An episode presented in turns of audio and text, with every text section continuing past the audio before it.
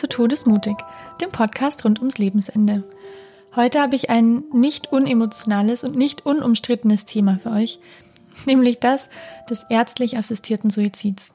Das ist in Deutschland eine erlaubte Vorgehensweise, eine erlaubte Prozedur und meine heutige Gesprächspartnerin ist Birte Viermann. Birte ist selbst auch Psychologin und Trainerin für Körperarbeit und sie berichtet in unserem heutigen Gespräch darüber, wie es für sie war, ihre eigene Schwester auf diesem Weg zu begleiten. Ihre Schwester Silja hat sich ärztlich in den Freitod, in den Suizid begleiten lassen. Und wir erfahren heute von Birte, was für eine Erfahrung das für sie und die ganze Familie war. Ich wünsche euch eine ganz inspirierende und erkenntnisreiche Folge.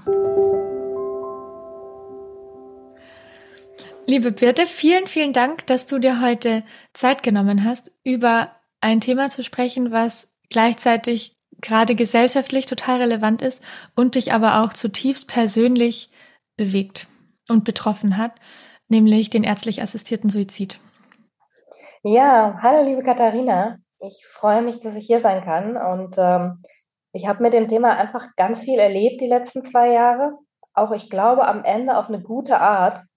Und ich möchte gern so ein bisschen dazu beitragen, dass diese Geschichte auch gehört wird, dass also neben allen verständlichen Zurückhaltungen und Sorgen mit dem Thema auch was da ist von, hey, das kann eine große Erleichterung sein. Und deswegen bin ich hier. Auf jeden Fall. Du hast deine Schwester begleitet auf ihrem Weg mit dem ärztlich assistierten Suizid. Kannst du uns, wenn das für dich okay ist, am Anfang einfach mal erzählen, wie das war? Ich nehme an, es ist eine lange Geschichte und wie es für sie war, deine Schwester und auch für dich als Angehörige, für euch als Familie.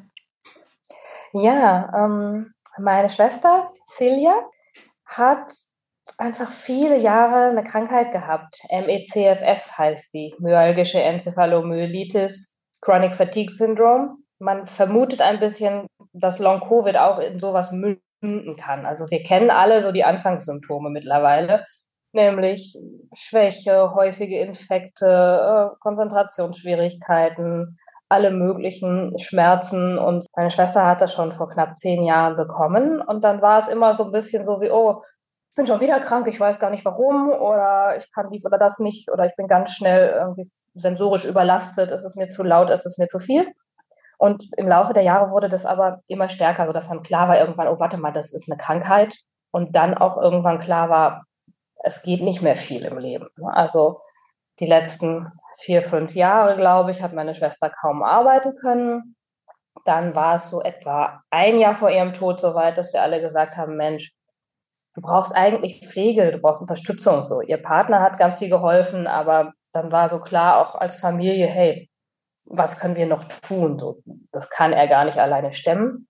Das ging im Grunde immer so weiter. Also meine Schwester hat viele Sachen versucht, sich nach Behandlungsmethoden umgetan, hat auch ein paar Spezialisten gesehen und so, aber das war dann oft so, dass halt auch die Ärzte noch nicht so richtig was wussten. Also im Nachhinein hat es mal eine Idee gegeben von, oh, wenn man dann eine Operation an der Halswirbelsäule versucht hätte, aber zu der Zeit war noch niemand so weit, es überhaupt zu machen und so. Also es war immer so ein, so in der Zeit hinterherlaufen, habe ich das Gefühl. Und ihre Möglichkeiten wurden immer weniger. Also sie war hm. dann denke, das ganze letzte Jahr komplett hausgebunden. Sie wohnte halt im vierten Stock, kam da gar nicht mehr runter. Hm.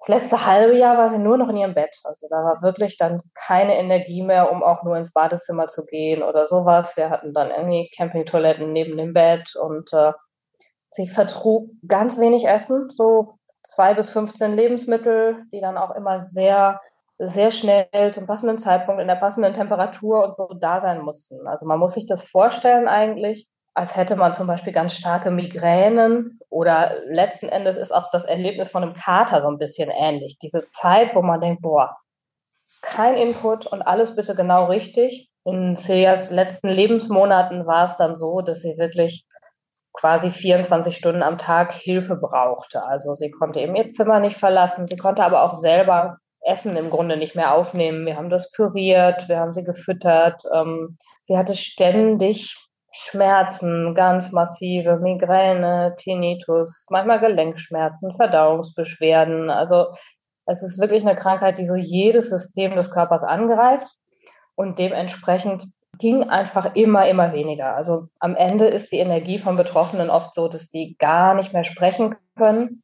Meine Schwester konnte immer noch so ein bis fünf Minuten am Tag irgendwas sagen und sie konnte sich mit SMS vom Handy verständlich machen. Also ganz, mhm. ganz kurz. Ne? Das war so Essen bitte, Klo bitte, diese Größenordnung. Aber es war eben schon monatelang so eigentlich, dass sie gar keinen Input mehr haben konnte. Wahnsinn. Sie hat alleine in einem dunklen Raum gelegen, hatte immer Noise Cancelling Kopfhörer auf, immer eine Schlafmaske auf. Berührung ging nur ganz, ganz kurz. Also sie war wirklich alleine mit all ihren Symptomen immer. Und da hatten wir dann ein Gespräch, das war eine Dreiviertel, ein Dreivierteljahr vor ihrem Tod, wo sie mal sagte, Mensch, ihr habt mich alle so lieb und ich muss das durchhalten. Und äh, da habe ich gesagt, nee, du musst nicht für uns das durchhalten. So, ich hätte mhm. absoluten Respekt davor, wenn du dieses Leben so nicht leben willst. Ja, das hat sie auch immer gesagt. So, wenn es besser wird, klar will ich leben. Oder sie sagte auch, weißt du, wenn es wieder so wäre, dass ich irgendwie ein Buch lesen könnte oder mal im Internet surfen oder mal einen Film gucken, solche Sachen, dann würde ich es wieder versuchen, dann würde ich durchhalten, dann würde ich irgendwie hoffen, dass noch was kommt. Aber Tatsache war eben, dass es ganz klar immer weiter bergab ging Mhm. Und am Ende war es eben so, dass sie kaum noch sprechen konnte. Es war so kurz vor, hm, wie ernähren wir sie noch? Weil sie wird sich irgendwann verschlucken. Sie kann das nicht mehr. Aber eine Sonde legen hieße sie ins Krankenhaus bringen. Und das war auch vollkommen unvorstellbar, wie viel Symptome das verursachen würde oder wie das überhaupt gehen kann. Also. Institutionen haben ja auch gar keine Abläufe dafür, mit diesen Menschen umzugehen. Ne? Also jemand wie meine Schwester in einem Mehrbettzimmer mit Geräuschen und so, ich weiß nicht, also ich kann mir gar nicht vorstellen, wie sehr sie gelitten hätte. Mhm. Und äh, ja, dann ist aus diesem Gespräch damals im Oktober ist entstanden, dass sie sagte, pass auf, das ist sehr, sehr erleichternd für mich, wenn dieses Thema erstmal offen ist. Und dann hat sie langsam mit ihrem Partner gesprochen. Wir haben dann zu dritt überlegt und sie hat immer noch eine Tür offen gelassen, gesagt, jo, wenn es besser wird, cool. Aber es war dann auch so klar, bitte recherchiere schon mal die Möglichkeiten. Also ich weiß, dass im Januar 2022 war das oben auf der Liste. Ich hatte immer lange Listen, ne, was man noch tun kann, erforschen kann, wo man noch irgendwelche, weiß ich nicht, Nahrungsergänzungsmittel herkriegt, welche Ärzte noch da sind und, und, und. Und äh, da hat sie zu dem Zeitpunkt halt schon gesagt, hey, Prio 1 ist Sterbehilfe recherchieren. Mhm. Und das habe ich dann gemacht. Und ja, das haben eigentlich so ihr Partner und sie und ich so ein bisschen zwischen uns erstmal gehalten. Und als dann klarer wurde, das ist der Weg, den sie gehen will, habe ich das meinen Eltern auch erzählt und wir haben dann langsam auch so die wichtigsten Freunde einbezogen. Aber ja, ich glaube, für die meisten Menschen ging es dann am Ende sehr schnell. Wir haben halt erst im April, Mai das erzählt und Mitte Juni ist sie dann schon gestorben. Ja, das war schon auch ein krasser Prozess. Also ich glaube, für mich war es halt ein längerer, den ich aber auch genauso gebraucht habe, weil ich mhm. immer wieder zwischendurch gedacht habe, ey, was mache ich hier eigentlich? So, also ich ich organisiere gerade den Tod meiner Schwester. Das hat so dieses Absurde, ne? Also ein Teil ist, ich rufe mal irgendwo an und dann geben die mir eine Telefonnummer und dann geht es um Fakten und Daten und und und. Und der andere Teil ist, dass man halt ja gar keine Erfahrung mit sowas hat, so bewusst und auch so sachlich auf den Tod zuzugehen.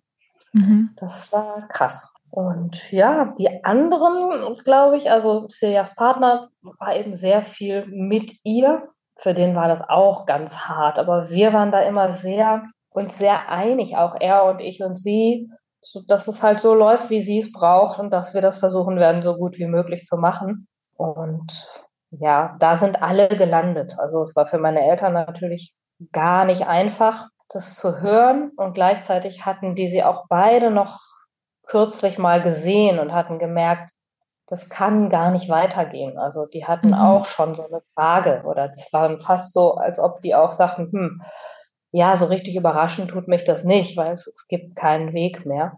Also ich glaube, als Angehörige ist es immer eine krasse Reise, aber es hat uns sehr geholfen, dass meine Schwester sich wirklich alles irgendwie reingezogen hat, was hätte helfen können, alles versucht hat, alles recherchiert hat und dann irgendwann sehr klar gesagt hat, okay, mein Weg geht jetzt woanders weiter. Und dann haben wir uns auch einfach als Angehörige untereinander sehr gestützt und sehr gut füreinander gesorgt und auch schon von Anfang an geguckt, so wo hat man noch Ansprechpartner, wer hilft noch. Ich habe Trauerberatung gefunden und solche Sachen. Und äh, ja, das war, glaube ich, gut. Die Mischung daraus, dass Celia sehr klar war und dass uns sehr klar war, dass wir Hilfe brauchen. Mhm. Also es war für euch wirklich die letzte Option, weil ihr vorher ganz viele ausgeschöpft hattet. Ihr habt alles probiert, was halt ging und da hat nichts geholfen, was die Lebensqualität so verbessert hätte, dass es für sie lebenswert gewesen wäre, ihr Leben. Und das war trostreich. Ja, das ist was, was auch immer noch total klar ist. Also ich habe ihr, ich habe ja quasi ihr Büroleben übernommen, ne? ihre E-Mails gemacht, ihre ganzen Geschichten. Das heißt, manchmal habe ich da irgendwas gesucht, Jahre zurückgescrollt und schon da war sie unterwegs mit, gibt es noch andere Heilmittel, gibt es noch irgendwas, was ich machen kann.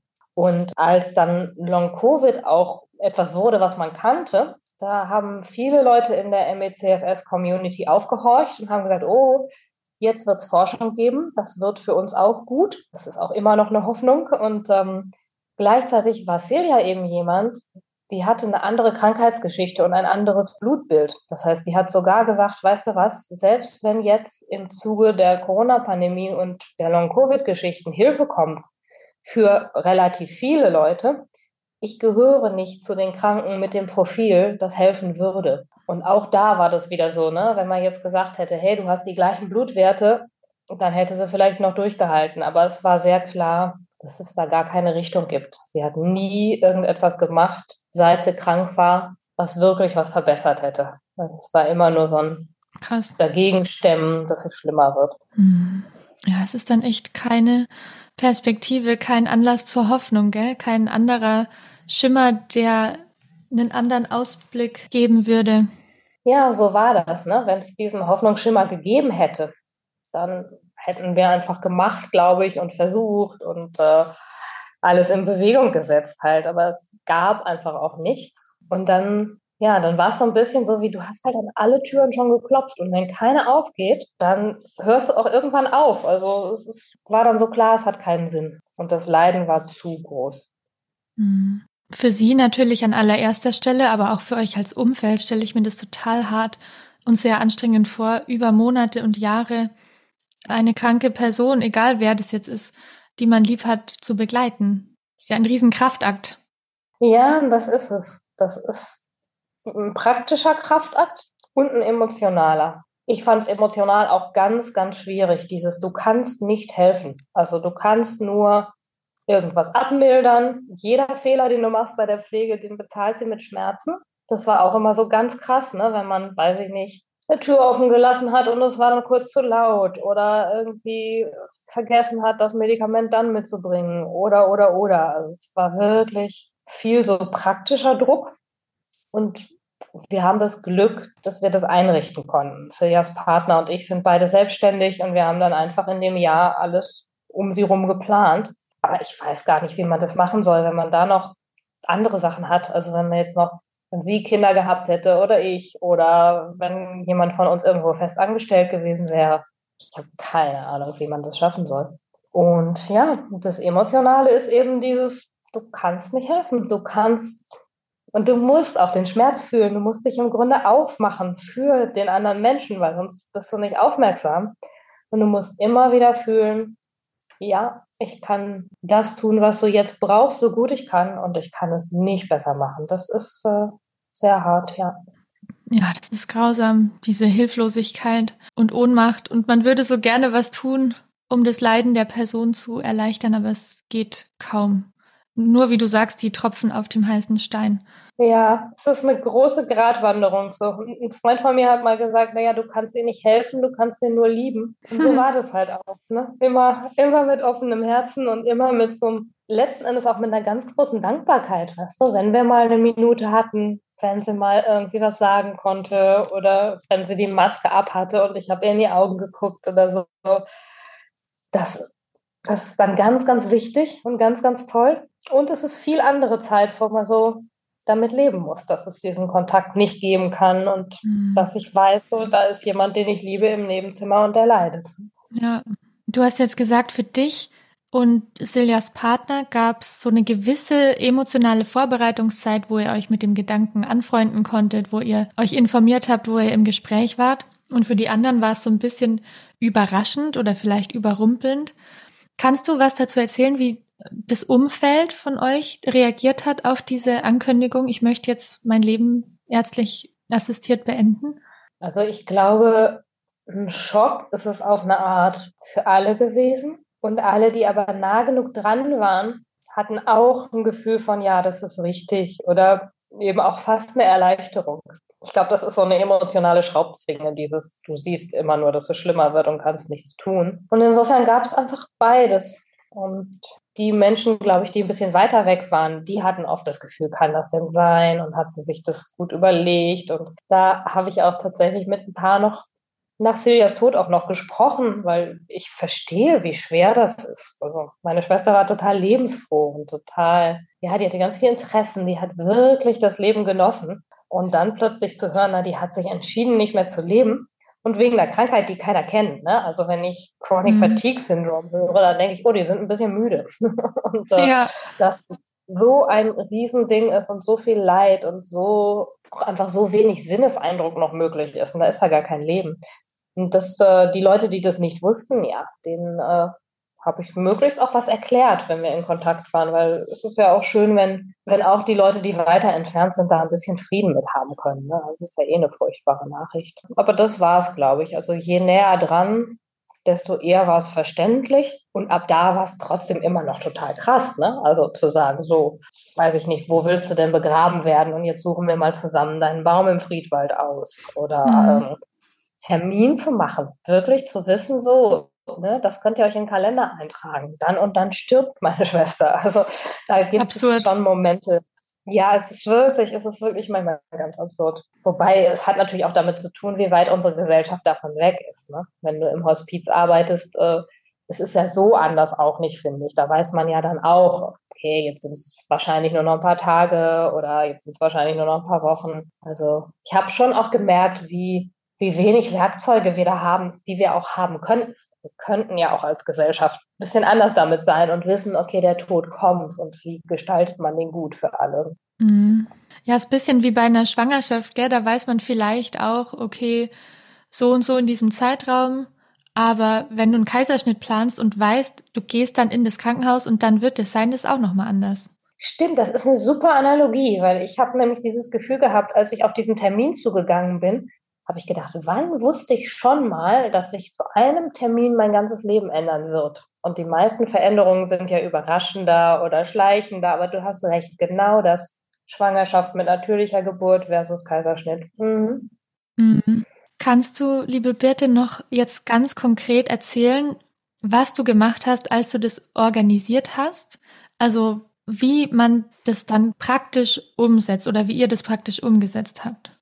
Ich habe einfach erstmal recherchiert, welche Organisationen machen das. Also es ist rechtlich ja so, natürlich darf sich jeder Mensch selbst suizidieren, aber sobald da jemand Hilfe für braucht, wird das alles sehr kompliziert und ich kann mir auch gar nicht im Detail was zu sagen. Aber mir war relativ klar so, wir möchten das gerne mit einer Organisation.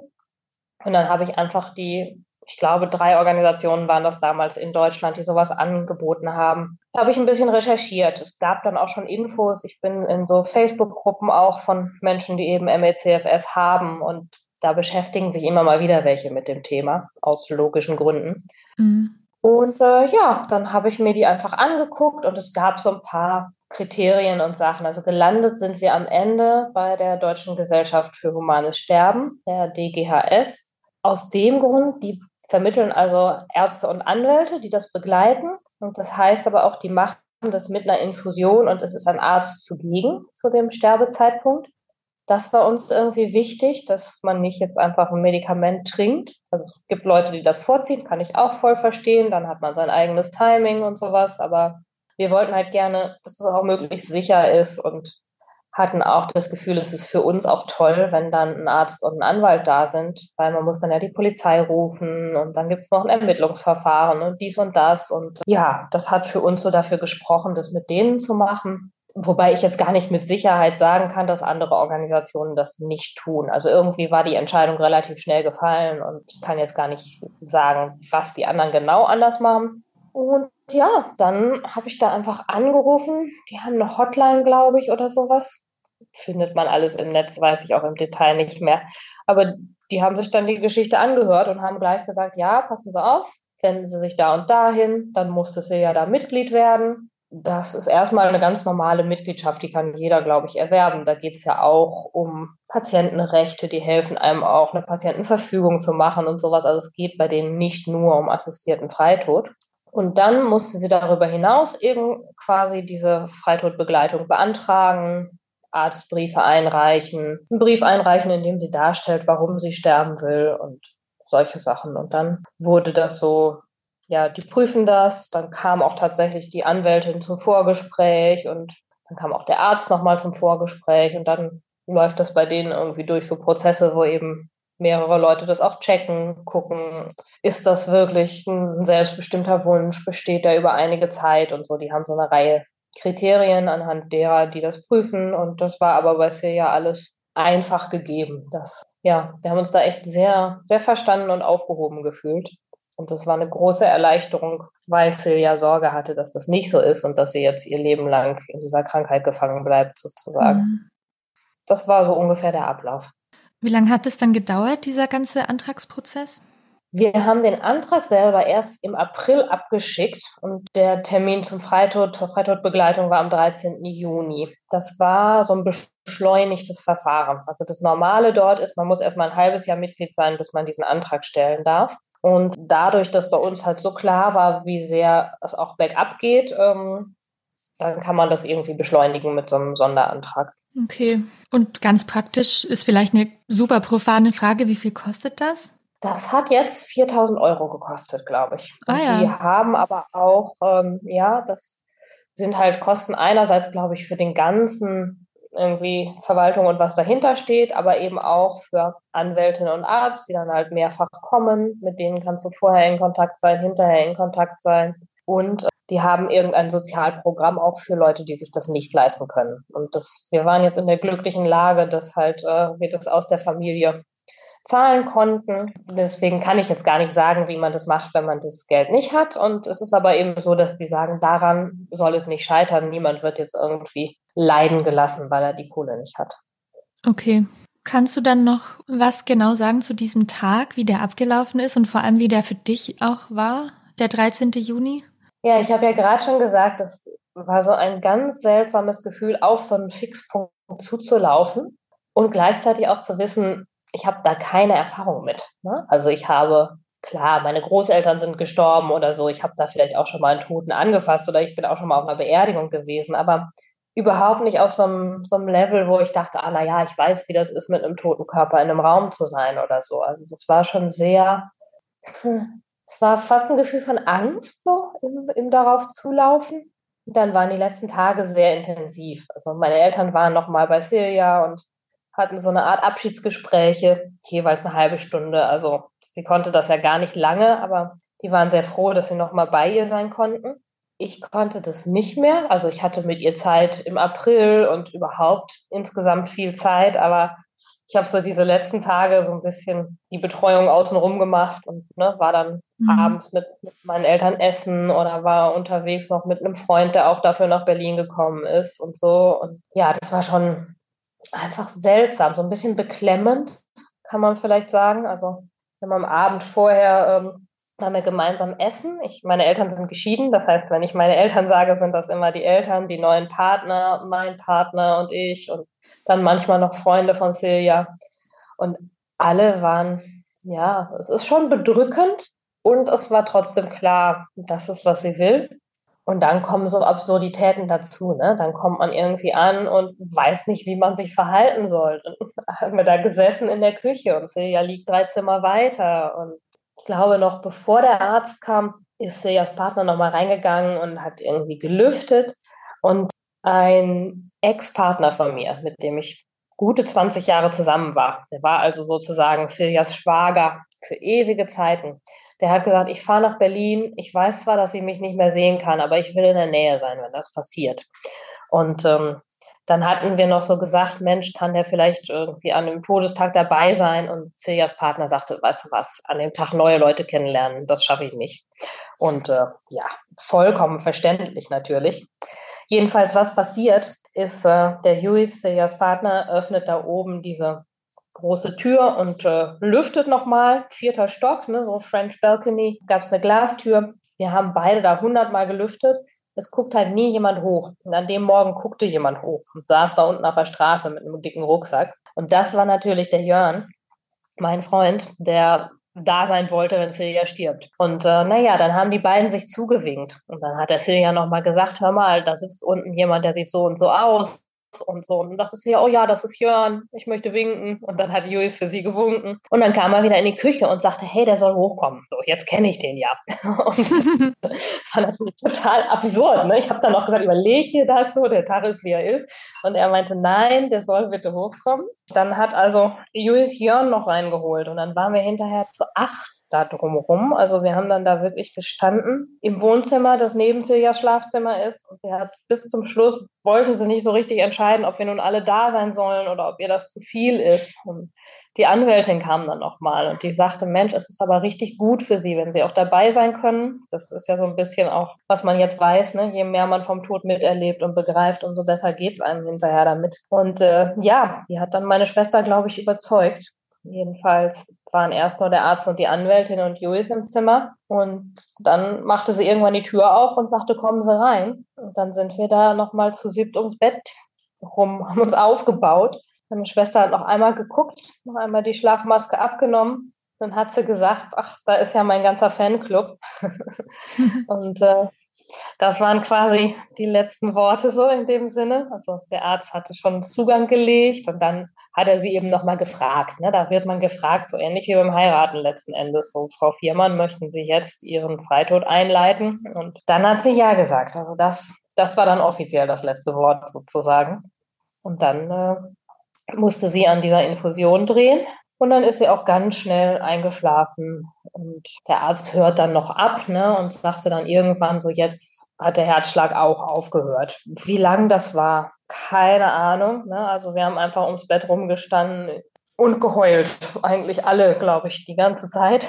aber ja, also es, es war irre. Und es war aber auch getragen von so einem, hey, sie soll jetzt auch gehen dürfen. Ne? Also selbst wenn uns allen die Tränen runtergelaufen sind, das hat sie jetzt niemand festgehalten. So. Aber es ist trotzdem eine, eine irre Zeit, ein irrer Moment gewesen. Wie schnell das dann geht, im Nachhinein, jetzt wo ich mich damit beschäftige, möchte ich total gerne auch mal bei einem natürlichen Sterbeprozess dabei sein, weil ich glaube, mhm. dass das auch nochmal ganz anders ist von der Wahrnehmung. Aber ja, das war dann innerhalb von wenigen Minuten war Silja tot. Und der Arzt hat das dann gesagt auch. Dann haben wir die Fenster aufgemacht, die Rollos hochgemacht, ne, sodass man einfach Luft reinlassen konnte. Das war ganz ja, das war schon ein schönes Gefühl. Es war so lange so ein kranker Raum, so ein Raum mit ganz viel Ruhe und ganz viel Dunkelheit.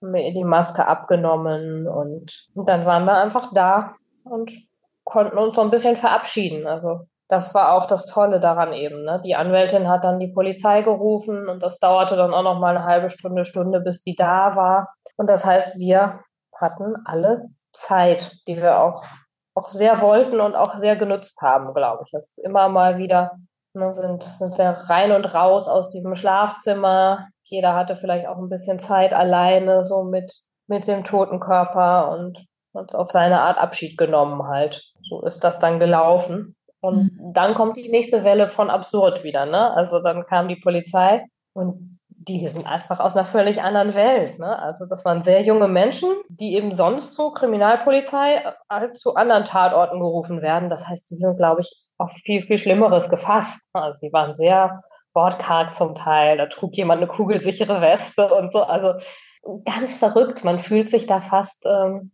ja, es ist fast zum Witze machen, weil man wirklich so gar nicht mitkommt mit dieser Inkongruenz. Also die waren trotzdem sehr freundlich und so, aber ich glaube, dass das für die auch schwierig ist. Ne? Und äh, die hatten auch nicht so richtig ein gutes Gefühl dafür, was da jetzt zu tun ist. Und dann müssen die den Leichnam noch anschauen irgendwie. Dazu mussten wir dann alle raus. Da wurde der auch tatsächlich entkleidet. Also hinterher lagen ihre Klamotten so neben ihr. Und äh, ja, das hat der Arzt noch mal ein bisschen mitbegleitet, was ich auch sehr nett fand dann wurde sie halt am Ende wurde der Leichnam abgeholt. Ne? Also die bestellen dann einen Bestatter und dann gab es sogar auch noch eine Autopsie. Das wussten wir vorher nicht. Also ja, da sind so Sachen hinterher, finde ich, die sind schon auch nochmal belastend. Also ich bin mhm. ganz froh, dass aus meiner Familie die meisten das ganz gut konnten, aber irgendwie ist es nervig. So, du hast so viel organisiert und versuchst es genau richtig zu machen und es ist so, es ist ja an sich schon belastend genug.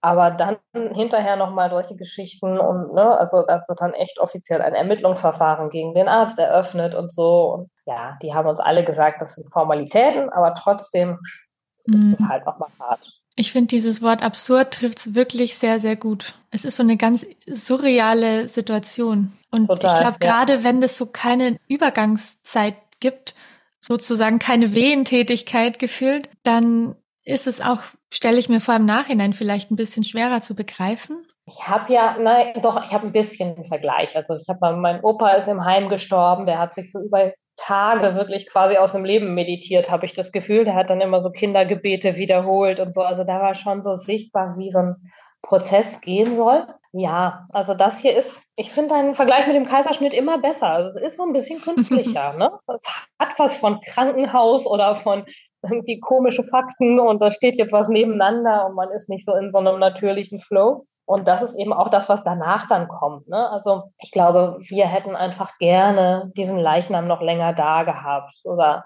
ja, dann, dann nicht so viel fremde Leute da drin. Ne? Und die Polizei war dann wirklich so, ja, und wer sind sie denn jetzt alle? Und wir müssen jetzt ihre Personalien aufnehmen. Und vor der Tür steht ein Rucksack. Na klar, da stand noch Jörns Gepäck, weil der ist ja reingerannt irgendwie. Und äh, also es war ja sowieso schon absurd und dann kamen die mit so ganz formalen Schritten, die uns halt noch ein bisschen stranger dann vorkamen. Mhm. Und ja, dann ist die Leiche auch wirklich sehr schnell weg. Ne? Also das war dann einfach, dann kamen diese Bestatter und dann war die auch erstmal weg. Ich weiß gar nicht wie lange, aber das wird dann halt, äh, ist dann im Gewahrsam der Polizei und dann hätte man irgendwann den Leichnam abholen können und äh, noch irgendwie waschen oder zu einer Abschiednahme aufbahren und so. Aber da waren wir uns eigentlich alle schon einig, dass wir das jetzt nicht mehr wollen. Also weiß nicht, so im Sommer, eine Woche danach oder noch später da hatten wir irgendwie das Gefühl, das gibt uns jetzt nichts Schönes mehr. Und wir haben uns auf so viel Weisen mit diesem Tod beschäftigt, dass das auch passt so. Also, ne, es ist ja nicht ein überraschender Tod gewesen. So insofern, auch wenn wir jetzt nicht lange mit dem Leichnam sein konnten, wir konnten auf jeden Fall lange vorher drüber nachdenken und auch miteinander reden und Abschied nehmen irgendwie.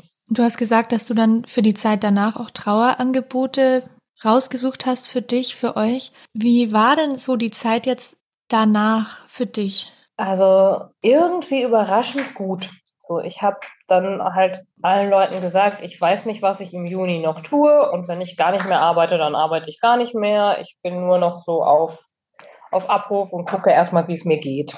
Und Tatsache war aber, mir ging es super. Also ich, ne, jetzt nicht wie, oh, ich bin total happy. Nein, klar, ich habe jeden Tag geweint und ich hatte auch ganz viele Momente von Verdauen. Und das war aber auch irgendwie wie meine Haupttätigkeit zu dem Zeitpunkt.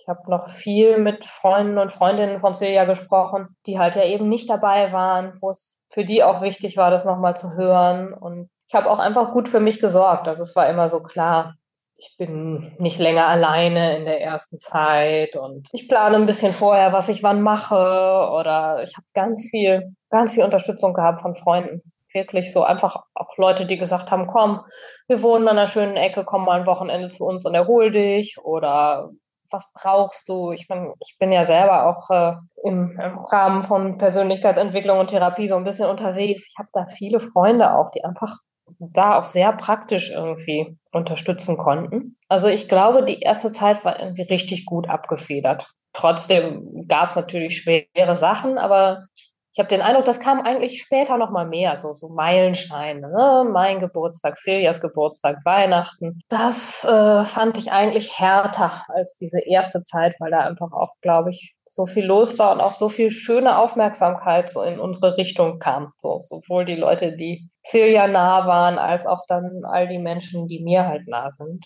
Mhm. Das klingt jetzt für mich gar nicht so anders als ein normaler Trauerprozess. Ich hätte vielleicht erwartet, das dass es auch vielleicht ein bisschen schwieriger oder tabuisierter ist, ne, jemanden zu verlieren durch sowas, so nach dem Motto, könnte invalidiert werden, weil er es ja selber gewählt hat. aber das kommt wahrscheinlich immer ganz aufs Umfeld drauf an. Und so wie das bei euch lief, war es ja wirklich sehr von einer liebenden Gemeinschaft getragen. Total, ja. Und das ist, glaube ich, auch nochmal, also erstens ist es was anderes als die meisten anderen Suizide, glaube ich, weil wir eben uns verabschieden konnten und so. Ne? Also wir haben uns echt sehr klar versprochen, es wird Trauer geben, aber kein Trauma. Und so haben wir das betrieben und haben eben auch versucht, füreinander zu sorgen und sowas. Und das ist alles, glaube ich, noch mal viel schlimmer, wenn Menschen halt in der Situation sind, wo sie denken, dass sie einen Suizid wählen müssen für sich allein und sich nicht verabschieden und so. Also ich glaube, da ist was ganz, ganz anderes los. Insofern ist das echt eine Gnade, dieser, dieser geplante Suizid. Und ich glaube, wir haben auch einfach das Glück, wirklich ein tolles Umfeld zu haben. Also es, es, gab niemanden, der da irgendwie gesagt hat, weiß ich nicht, das darf man nicht machen oder das würde ich ja nie tun oder sonst irgendwas. Das kann ich mir schon vorstellen, dass das auch passiert. Also ich habe am Anfang, meine Eltern, die haben Trauerberaterinnen bei ihnen in der Gegend, die hatte ich für sie gefunden und die haben mit denen gesprochen, hatten eben erst das Gefühl, oh, wir erzählen vielleicht unseren Freunden oder Bekannten gar nicht, woran Silja jetzt stirbt oder wie sie stirbt. Die haben sich dann umentschieden nochmal, ich glaube auch ein bisschen nach dem Gespräch mit den Trauerbegleiterinnen, aber die haben auch, glaube ich, sehr berechtigt gesagt, überlegen Sie sich das und wenn Sie irgendwo Gegenwind erwarten, dann erzählen Sie es vielleicht jetzt nicht, weil Sie haben gerade auch genug zu tragen. Mhm. Das klingt vernünftig. Also wenn ich dir zuhöre, habe ich so den Eindruck, dass es für euch eine positive Erfahrung war. Gleichzeitig natürlich sehr traurig aber dass es für euch zumindest sehr, sehr erleichternd war.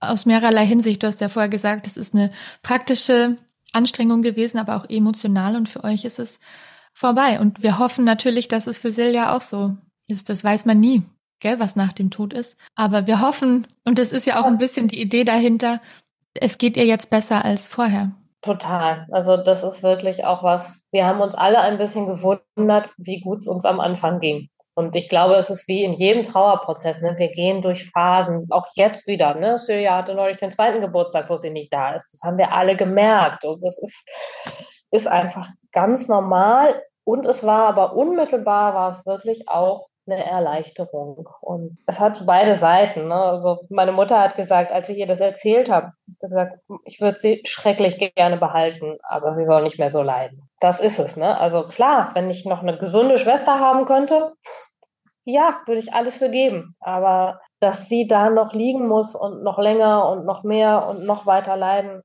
Also wir waren wirklich sehr, sehr dankbar. Und Celia war die Erste, die ganz dankbar war, als klar war, dass das erlaubt wird, dass sie jetzt gehen darf. Und das gibt uns natürlich einen Frieden. Ne? Also zu wissen, so, okay, wir haben das gemacht, was sie sich am allermeisten gewünscht hat, das ist sehr gut.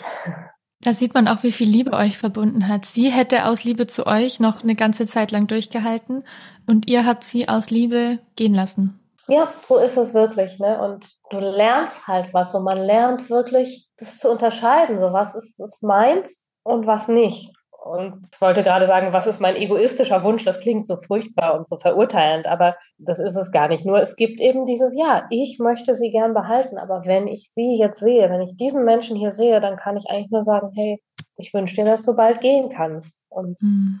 das ist vielleicht das, was passiert ist, so zu lernen, die Liebe zu jemandem so, einzu, so hoch einzustufen, dass man sagt, okay, das, was du brauchst, machen wir. Ja, ich denke gerade an meinen Kontext im Hospiz. Da werden wir natürlich auch mit solchen Todeswünschen konfrontiert. Einer hat es mal so ausgedrückt, jede Kuh, die leidet, die schläfert man ein. Warum geht es bei mir nicht? Und ich würde mhm, sagen, dass ja. insgesamt in der Palliativszene eher vielleicht eine kritischere oder unsichere Haltung diesem Thema gegenüber ist. Da machen sich gerade alle so ein bisschen Gedanken, wie sie damit umgehen. Ähm, und ich glaube, ein ganz wichtiger Faktor, merke ich so, wenn ich dir zuhöre, ist dieses nicht linderbare Leid. Wenn du jetzt eine andere Erkrankung hast, Krebs zum Beispiel, dann ist erstens ein Ende sowieso eher in Aussicht auf natürliche Weise, weil es eine fortschreitende, progrediente Erkrankung ist, die zum Tod auch automatisch führt. Muss man nur ein bisschen abwarten können. Und mhm. von den Symptomen her viel besser behandelbar. Also diese Hoffnungsschimmer, die du vorher vermisst hast oder überhaupt Handlungsmöglichkeiten, die sind viel, viel mehr gegeben. Und dadurch, dass die Palliativleute das halt sehen, wir können eine gute Schmerztherapie machen. Man kann Atemnot behandeln. Es gibt was gegen Ängste. Auf ganz vielen verschiedenen Ebenen können wir halt doch noch was machen. Ist dieses Thema ärztlich assistierter ja. Suizid nicht so schnell die Lösung oder die, das Vorgehen der Wahl, sondern ich denke, man würde vorher vieles ausprobieren, was ihr ja auch ohne Erfolg dann letztendlich probiert habt. Ja, ich glaube, da sprichst du was an, was ganz wichtig ist. Ne? Die Krankheit hat eben ganz besondere Erfordernisse und manche Sachen gehen dann nicht, die vielleicht für andere Palliativpatienten super sind. Ne? Also ich habe, ich bin immer wieder in Kontakt mit Betroffenen. Dadurch, dass ich damit auch öffentlich bin, kommt halt alle Nasen lang auch nochmal so eine Anfrage. Wie habt ihr das gemacht? Hast du einen Tipp für mich? Ich möchte das auch und so. Und da schrieb mir eine zum Beispiel, sie hätte im letzten Jahr mal vier Monate nichts essen können, weil sie einfach gar nichts vertragen hat. Und dann sagte sie, pass auf, Sterbefasten mit unserem Nervensystem ist Folter. Und das kann ich mir genau vorstellen. Und gleichzeitig weiß ich auch, wie das für andere Nervensysteme funktioniert. Ne? Und dass das für viele Menschen ein natürlicher Weg ist nach draußen. Und wenn wir uns aber eine Krankheit vorstellen, wo eben jede Reizung, und das ist ja, wenn ich auf Essen oder Trinken verzichte, ist dann ja ein ganz starker innerlicher Reiz von halt mal, ich brauche was. Und wenn ein Nervensystem da immer mit ganz quälerischen Symptomen zum Beispiel reagiert, dann geht das halt nicht. Und genauso ist es bei vielen anderen Dingen. Und ich glaube, das ist auch eine Frage einfach von Forschung. Ne? Mit Krebserkrankungen geht die Wissenschaft einfach schon ganz lange um und da gibt es, glaube ich, einfach, ja, was du sagst, gute Möglichkeiten, ne? gegen alle möglichen Komponenten, die da schlimm sind im Sterbeprozess auch anzugehen. Und das gibt's bei dieser Krankheit so eben noch nicht. Und dann war das die bessere Lösung. Es ist so auch, ich bin jetzt unterwegs mit dem Buch auch, um nicht nur zu sagen, hey, ihr sollt was über Sterbehilfe mal machen oder guckt euch das an, liebe Menschen, ihr werdet sterben, sondern auch, um auf diese Krankheit aufmerksam zu machen, weil da einfach unheimlich wenig geforscht wurde. Ne? Und wenn die Gegebenheiten da besser wären, dann würden auch alle diese Leute, die mir jetzt auch noch schreiben und sagen, hey, ich will auch sterben, die wollen alle nicht sterben, weil sie das Leben nicht wollen. Das ist nur einfach unerträglich. Und äh, mhm. das ist der Punkt. Und das ist auch, denke ich, ein Unterschied. Und der macht auch beide Wege legitim. Ne? Es ist total schön, wie die Palliativmedizin einen Prozess begleiten kann. Und es wäre auch zu wünschen, dass irgendwann es auch Forschung gibt, sodass es auch für Menschen mit dieser Krankheit begleitet werden kann. Oder aber eben auch, dass es auch wirklich genug Forschung, Versorgungsstrukturen und sowas gibt, um das Leben lebenswert zu machen. Es stimmt ja, wenn Leute sagen, hm, ich bin da kritisch.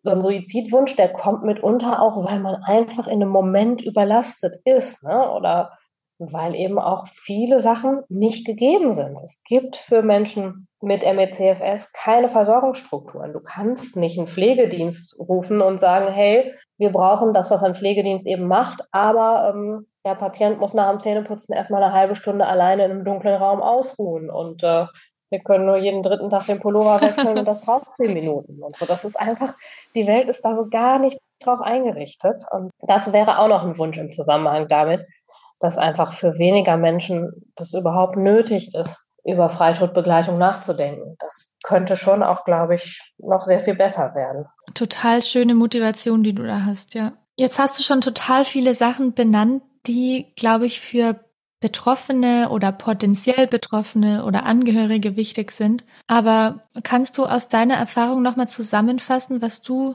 empfehlen würdest für Menschen, die da drüber nachdenken oder in einer so leidvollen Situation sind, dass sie das in Erwägung ziehen? Eine Sache, das hat mehr mit der psychischen Seite von allem zu tun, ist echt, alle brauchen Begleitung, die in so einem Prozess sind, egal ob man mhm. Angehöriger ist oder der Mensch, der das Sterben in Betracht zieht. Ich glaube, es ist ganz, ganz wichtig, sich gute Begleitung zu holen. Entweder weil man das Glück hat, wirklich noch so einen sozialen Kreis um sich herum zu haben, wie Silja das hatte. Aber auch wenn man das nicht hat, ähm, habe ich das Gefühl, Psychotherapie, Unterstützung in irgendeiner Form. Und das ist auch sehr schwierig. Ich habe neulich mit einer Bekannten gesprochen, die Therapeutin ist. Die sagte, na ja, wenn mir jemand jetzt sagt, er möchte einen assistierten Suizid oder überhaupt er erwägt Suizid, dann habe ich eine rechtliche Verpflichtung, irgendwie den wegen Fremdgefährdung einzuweisen in manchen Fällen. Das heißt, ich kann gar nicht mit meiner Expertise sagen, okay, lassen Sie uns gemeinsam dieses Thema angucken und ich möchte Sie begleiten, dass Sie die beste Entscheidung treffen, egal wie sie sich entscheiden. Das wäre auch sowas, wo ich denke, oh, da ist aber echt rechtlicher Handel Handlungsbedarf. Ne? Na, ich glaube, es geht um, um akute Selbstgefährdung. Da würde ich jetzt tatsächlich nicht so zustimmen. Sondern nur, wenn jemand dir sagt, ich tue mir jetzt was an und ich verspreche dir gar nichts. Aber so Todeswünsche oder Suizidabsichten, das erfordert keine akute Einweisung. Okay. Also ich weiß es nicht im Detail. Ich weiß nur, dass jemand gesagt hat, naja, ich kann meine Patienten da nicht wirklich mit begleiten. So nicht bis zum Ende, weil ich das nicht darf. Keine Ahnung. Hm. Lassen wir das mal raus als Detail. Aber der Punkt ist, glaube ich, Begleitung ist toll und auch Begleitung wirklich äh, auch von Leuten außerhalb. So, Celia hatte eine Pflegerin zum Beispiel, die hat sie erst kennengelernt, als sie schon krank war. Und dann sagte sie, boah, ich kann mit der so gut weinen weil die, die wird mich nicht so vermissen, nicht als Freundin. Ich brauche mal diesen Raum, auch mit jemandem traurig zu sein, der nicht selber so traurig ist. Und das fand ich ganz toll. Also ich glaube, Begleitung auf allen Ebenen wäre toll. Was man auch braucht, um das hinzukriegen, ist leider wirklich einen guten Umgang mit Bürokratie. Also das äh, und das mhm. kann man nicht empfehlen. Ne? Das äh, sind ja Dinge, die man nicht von heute auf morgen lernt. Aber ich höre ganz viele Leute werden abgelehnt mit ihren Wünschen dort und äh, stelle halt immer wieder fest, es war bei uns ganz einfach, aber das mag auch damit zu tun haben, dass wir eben, Celia und ich beide, sehr klar strukturierte Leute sind und äh, wissen, wie man Formulare ausfüllt und wissen, wie man sowas schreibt. Und wenn man echt krank ist und am Rande seiner Möglichkeiten, dann kann man das mitunter nicht mehr so gut. Also das ist auch, das ist einfach eher ein Problem. Das, da würde ich mir so ein bisschen arrogant vorkommen, zu sagen, oh, ich empfehle euch, dass ihr euch gut vorbereitet und dass ihr schöne Briefe schreibt. Das ist halt nicht immer möglich, aber es wäre total wichtig. Also wenn man irgendeine Hilfe hat, die auch sowas sagt wie, hey, so schreibt man einen Brief an eine Behörde oder ähm, das können wir so nicht schreiben oder so, das ist sehr, sehr nützlich auf einer praktischen Ebene. Und dann glaube ich, für die Person, die auf den Tod zugeht, so eine Art spirituellen Weg für sich auch zu finden. Einen Weg zu finden, zu sagen, ja, ich wusste sowieso, dass das kommt. Mein Tod wartet eh auf mich und wie gestalte ich den jetzt? Wie gehe ich da rein? Wann finde ich auch einen guten Punkt zu wissen, so jetzt geht es nicht mehr um Kämpfen ums Leben, sondern jetzt geht es ums Loslassen. Was möchte ich da noch? Was will ich hinterlassen, auch bei den Menschen, die ich verlasse? Ich habe das Gefühl, dass das auch ganz viel Frieden gemacht hat für Silja, sich einerseits da nochmal um uns zu sorgen, aber andererseits auch zu wissen, wir sorgen für uns. Und ich denke auch jeder, der irgendwie für sich einen Weg sieht, wo er sagt, okay, da macht es Sinn oder da sehe ich eine Transzendenz oder so, das scheint zu helfen. Und das muss eine sehr individuelle Form haben, natürlich. Das kann man nicht verordnen, wie das aussehen soll. Nee, ich glaube auch, dass das ein ganz wichtiger Punkt ist, den du da ansprichst, weil ich mir vorstellen kann, dass die ein oder andere spirituelle Orientierung auch gegen diese Form von Lebensende spricht. Ne, viele klassischen Weltreligionen sind ja da eher ablehnend dem gegenüber, so nach dem Motto, Gott hat das Leben gegeben, Gott nimmt es, wer bist du, das selber zu entscheiden. Also das, ja. glaube ich, ist ein wichtiger Punkt, das Wertesystem und die spirituelle Einstellung von jedem und jeder Einzelnen. Wie, wie du jetzt beschrieben hast, kann es was Hilfreiches sein, es kann eine Hürde sein, die einem vielleicht ein schlechtes Gewissen macht oder die Option gar für einen ausschließt. Und jetzt hast du gesagt, du hast ein, ein, ein Buch geschrieben. Kannst du den interessierten Hörerinnen und Hörern noch was darüber erzählen, wenn jetzt jemand sagt, oh, das interessiert mich jetzt aber weiter? Wie kann man sich bei dir informieren? Das Buch heißt Liebe Silja, meine Schwester, eine unerforschte Krankheit und ein Tod, der das Leben ehrt. Das heißt, ähm, ja, alles das ist da tatsächlich drin. Ich habe die letzten Monate von Celias Leben im Grunde angefangen, ihr Briefe zu schreiben weil wir gar nicht mehr so viel interagieren konnten. Sie konnte nicht sprechen, sie konnte nicht zuhören, sie konnte nur noch ganz wenig Infos überhaupt verarbeiten. Und dann war das mein Verarbeitungsprozess, dass ich ihr geschrieben habe. Wir waren einfach sehr vertraut. Da sind so viele Dinge passiert, die ich eigentlich mit ihr geteilt hätte, dass ich angefangen habe zu schreiben. Und dann hat sich das ergeben, dass das weitergegangen ist, auch durch ihren Tod hindurch und auch durch den Trauerprozess hindurch dass dann auch manche Briefe nicht mehr an sie waren, sondern an mich selber, so dass es meine Form war, da durchzugehen. Und insofern enthält das Buch einfach einen sehr persönlichen Abschieds- und Trauerprozess, aber auch diese ganzen Beschreibungen davon, wie es praktisch war. Als du mich vorhin gefragt hast, wie war denn dieser Tag, äh, als Celia gestorben ist, das steht zum Beispiel halt auch da drin, ne? oder wie wir die Beerdigung gestaltet haben oder auch wie es vorher war, sie zu pflegen und was da so passiert ist. Also es ist einfach ein, ein Ablauf, es ist fast wie ein, ein Tagebuch oder so über diese letzten Monate ihres Lebens. Und mhm. äh, ja, das Buch kann man überall bestellen und man kann sich aber auch gerne an mich wenden und es bei mir direkt bestellen. Das ist egal. Ich bin damit unterwegs. Ich hatte ein Gespräch mit Silja im April noch, wo ich ein bisschen gesagt habe, ich weiß gar nicht, wie sehr diese Themen jetzt MECFS oder all die Sachen, die du erlebst, wie sehr das in meinem Leben bleiben wird. Und sie hat dann auch noch mal gesagt, mach, was dir gut tut, so, du musst dich zu gar nichts verpflichtet fühlen. Und wenn du Energie hast, dann fände ich schön, wenn mehr Menschen über diese Krankheit Bescheid wissen und wenn mehr Menschen über die Möglichkeit von assistiertem Freitod Bescheid wissen. Und ja, das habe ich so ein bisschen genommen als Erlaubnis, das zu veröffentlichen. Wo ich dachte, okay, ähm, ich höre jetzt immer wieder auch um mich rum, dass Leute sagen, Mensch, ihr habt das so gut gemacht oder das ist eine Geschichte, die man erzählen soll. Und ja, da Silja da selber auch nichts gegen hatte, habe ich mich entschieden, das dann zu machen. Und jetzt gibt es das Buch. Und weil du vorher gesagt hast, die Menschen überlegen sich dann oder sollten sich vielleicht überlegen, was will ich hinterlassen bei den Menschen, wäre das ja, finde ich, ein total schöner Gedanke, dass Siljas Geschichte, dass ihr Leben und auch ihr Leiden in der Form den Sinn bekommt, dass es vielleicht anderen durch dich jetzt zugutekommt. Ja, auf eine Art, so kann man das auch sehen, ganz genau. Eine Art also, Erbe. Glaube, so ein bisschen, ja. Ich glaube, dass Silja ganz viel hinterlassen hat zwischen den Menschen, auch die sie kannte. Und das hier zieht aber nochmal weitere Kreise, ganz genau. Ja, liebe Birte, haben wir jetzt noch irgendwas vergessen, was dir aber am Herzen liegt oder wichtig ist? Ich glaube nicht. Also wir sind so irgendwie durch die ganze Geschichte so durchgedriftet, ne? Ja. Mhm. Nee, mir fällt jetzt so erstmal nichts ein, was wir noch vergessen haben könnten. Mir auch nicht. Aber ich möchte dir ganz, ganz herzlich danken, dass du dir die Zeit genommen hast und diese wirklich sehr berührende Geschichte zu erzählen, die jetzt bei mir, ich kann für mich sprechen, wirklich ein, ein Denkanstoß ist.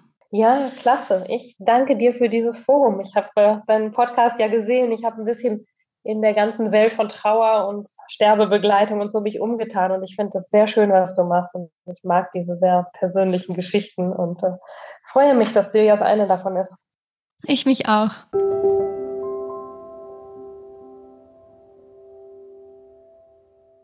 Genauso wie mich wirklich zum Nachdenken angeregt und inspiriert und ihr konntet euch ein bisschen ein Bild von dem konkreten Vorgehen machen. Und ich bin sehr gespannt auf euer Feedback, auf eure Reaktionen. Und in diesem Sinne verabschieden wir uns für heute und bis zum nächsten Mal. Alles Liebe.